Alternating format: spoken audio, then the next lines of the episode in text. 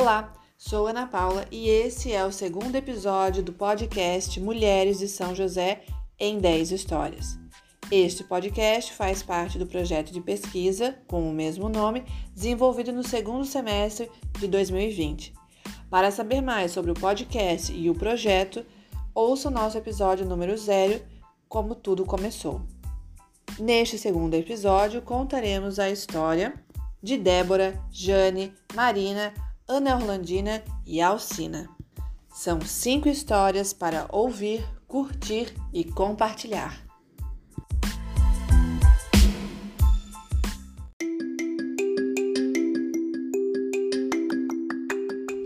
Na infância, a menina Débora ainda tinha corpo de menino, mas isso não a impedia de brincar junto com a irmã.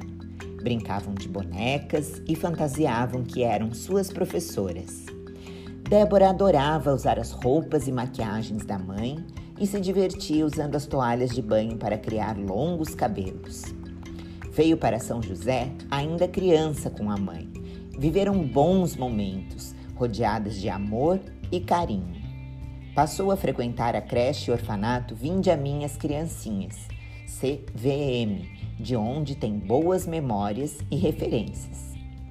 A transição da infância para a adolescência trouxe consigo obstáculos para além dos já esperados, como as espinhas e os estirões de crescimento. Trouxe a dor com os vícios do padrasto, a necessidade da mãe por emprego e a saída de Débora da casa materna, que decidiu viver sozinha. A escola passou a ser um local secundário, pois a vida trazia outras demandas. Conheceu uma mulher trans que a abrigou e compartilhou suas experiências. Neste momento, Débora decidiu transicionar, transformar-se em uma mulher, pois era assim que entendia-se. O processo não foi fácil. Mais obstáculos surgiram: rejeição dos produtos utilizados, debilidade do estado de saúde, discriminação, preconceitos e dificuldade de encontrar emprego. Encontrou nos palcos, no apoio da mãe e de amigos e na educação meios de continuar sua trajetória voltou a estudar, finalizou o ensino médio, iniciou o magistério. Os obstáculos novamente a fizeram parar. Decidiu retornar para o local das boas lembranças da infância, a CVM, iniciando ali um trabalho voluntário.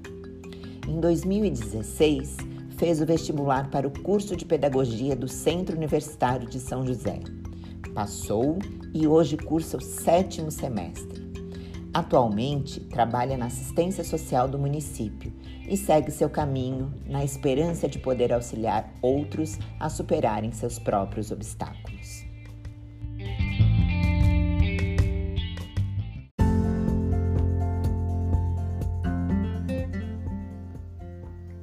Jane Maria de Souza Felipe.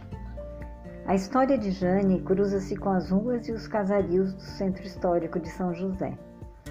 Nasceu, como muitas crianças josefenses, pelas mãos da parteira Diba Elias Gerber. A casa onde nasceu, a casa de seus avós maternos, ficava em frente ao campo do Ipiranga Futebol Clube, hoje Praça Arnoldo Souza.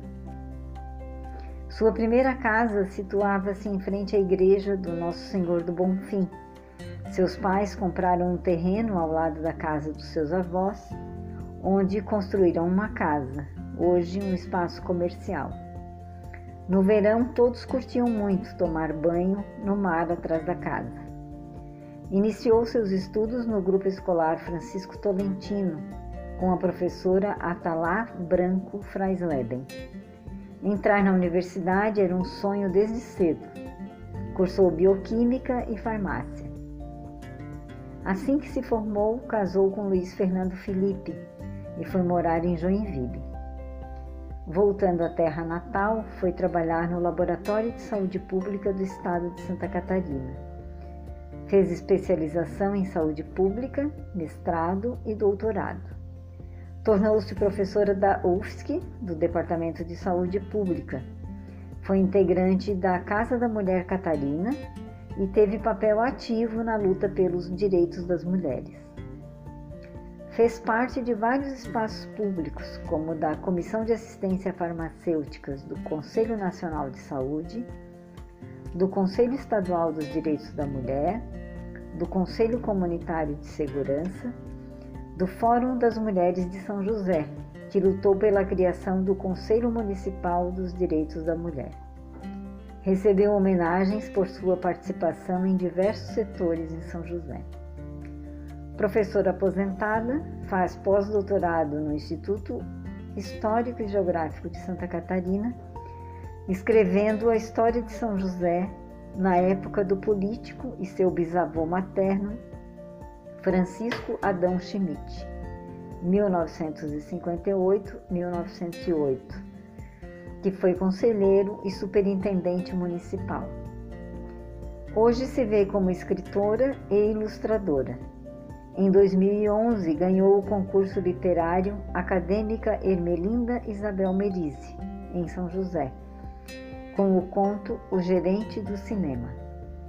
É integrante da Academia São José de Letras, segue escrevendo, tendo a história josefense como inspiração.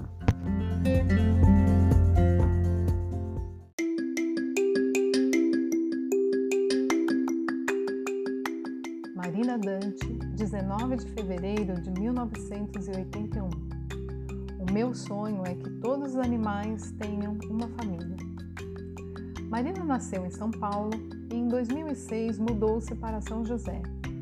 Decidiu seguir a carreira de médica veterinária e especializou-se em cirurgia. Marina observava como o número de gatos e cães aumentava em ordem geométrica Muitos não tinham lares e viviam vagando pelas ruas, que a preocupava bastante. Entendia que precisava agir de alguma forma. Assim, Marina decidiu fundar um espaço que oferecesse castrações por um preço mais acessível. Hoje consegue realizar 300 castrações por mês. Mas a doutora Marina, como é conhecida, não parou de sonhar em parceria com a Prefeitura de São José, realiza mais 300 castrações mensais destinadas a tutores de animais que comprovem baixa renda. Todo esse trabalho totaliza 600 castrações mensais em prol do controle de natalidade no município e mais de 7.200 por ano. Todavia, os sonhos não terminaram. Em 2020, com muito esforço, ela adquiriu uma carretinha apelidada de castra móvel, de 15 metros. O castramóvel é equipado com centro cirúrgico para a realização de castrações gratuitas em convênio com os municípios do estado de Santa Catarina, contribuindo para a diminuição do número de gestações indesejadas. Uma vez ao mês, Marina vai com castramóvel até uma comunidade e realiza castrações de forma gratuita. Marina também mantém parceria com a Ecopet, para, por meio de arrecadação de tampinhas de garrafa PET, conseguir recursos financeiros para a causa, animal. Atualmente, seu sonho é ter um hospital veterinário público em São José e que nele se consiga um atendimento de qualidade para os cães e gatos, contribuindo para aumentar as taxas de adoção no município, bem como diminuir a quantidade de animais abandonados. Marina tem na medicina veterinária coletiva o seu instrumento de realização de seus sonhos. E se o cão é o melhor amigo do homem, a doutora Marina é a melhor amiga dos nossos amigos domésticos.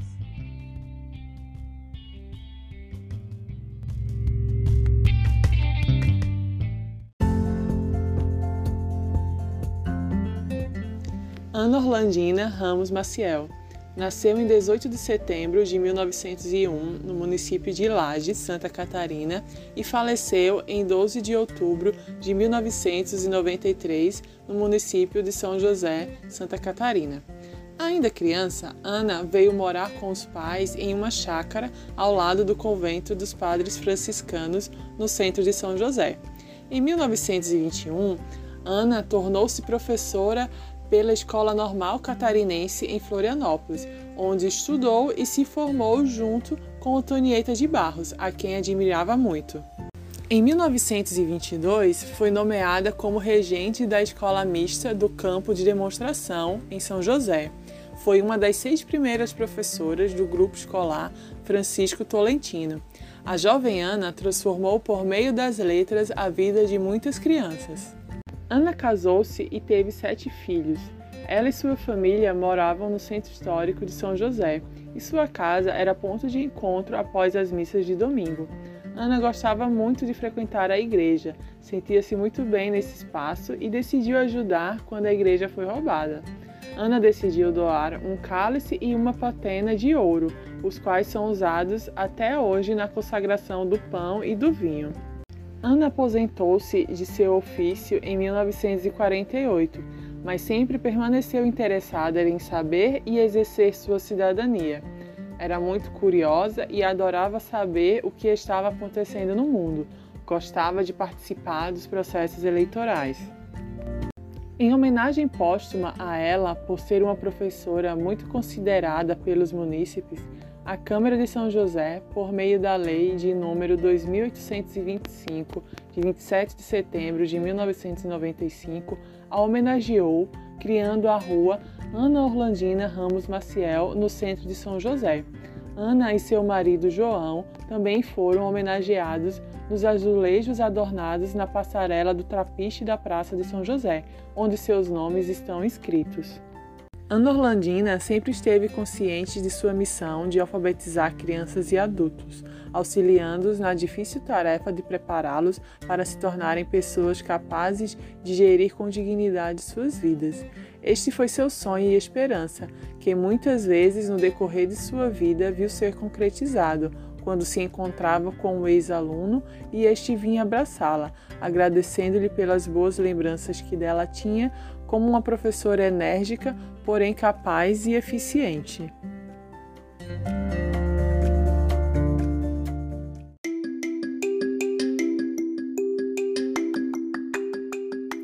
Dona Bahia, Alcina Júlia da Conceição, 27 de fevereiro de 1918. A minha bisavó veio da África com a minha avó para ser vendida para cá. O meu pai era português, a minha mãe era filha de escravos. A história de Alcina retrata a história de muitas mulheres e entrelaça-se com a história do Brasil. Ela nasceu em São José e viveu sua infância cozinhando, lavando roupa e trabalhando em casa de particulares, atividades vivenciadas por muitas meninas pobres da época. Sua avó e bisavó vieram forçadamente da África para o Brasil para serem vendidas como escravas. O pai de Alcina era português e sua mãe era negra. Alcina pouco pôde estudar. Estudou apenas dois anos, pois sua mãe decidiu que ela e seus irmãos deveriam ajudar no sustento da família. Foi lavadeira, cozinheira e babá. Os bailes eram a diversão da juventude. Nem todos os bailes Alcina podia participar, pois alguns não permitiam negros. Mas frequentavam baile atrás da igreja, à luz do lampião aceso com querosene. Juntavam o violão e o cavaquinho e pronto, o baile estava formado. Casou-se e teve seis filhos, 21 netos, 47 bisnetos e 17 tataranetos e criou muitos filhos do coração. É reconhecida em São José como a última lavadeira do Beco da Carioca, onde trabalhava com outras mulheres, pois era um dos ofícios possíveis para elas na época. Enquanto lavava as roupas das pessoas da região na bica, seus filhos ficavam ao redor, brincando e curtindo a infância. Quando Alcina, ou Dona Bahia, como é conhecida, fez 100 anos, a cidade de São José homenageou a ilustre lavadeira com uma grande festa, incluindo a entrega do Beco da Carioca revitalizado e uma missa na igreja do Senhor do Bonfim, com a apresentação do coral Cidade de São José. Na época, ela expressou sua alegria com as homenagens e disse: Sinto muita saudade daquele tempo, quando eu encontrava as outras lavadeiras e podíamos dividir nossas histórias. Sinto uma alegria muito grande, uma emoção forte no coração em saber que as pessoas podem viver o beco da carioca de novo e serem felizes aqui, assim como eu fui, e como as minhas memórias também são.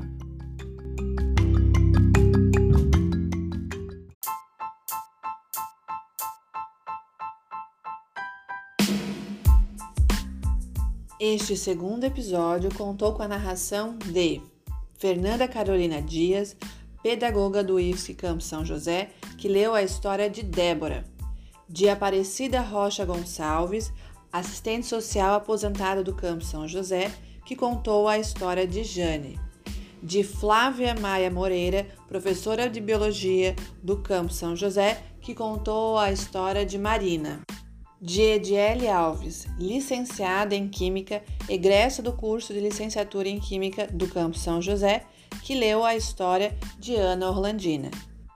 E de Ana Paula Brunelli Siqueira, professora de História do IFSC Campo São José, que narrou a história de Alcina.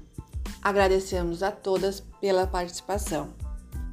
Este podcast foi produzido pelas integrantes do projeto em suas casas durante a pandemia. Os textos lidos estão presentes no livro Mulheres de São José em 10 histórias. A edição foi feita por essa que vos fala, Ana Paula Pruner de Siqueira.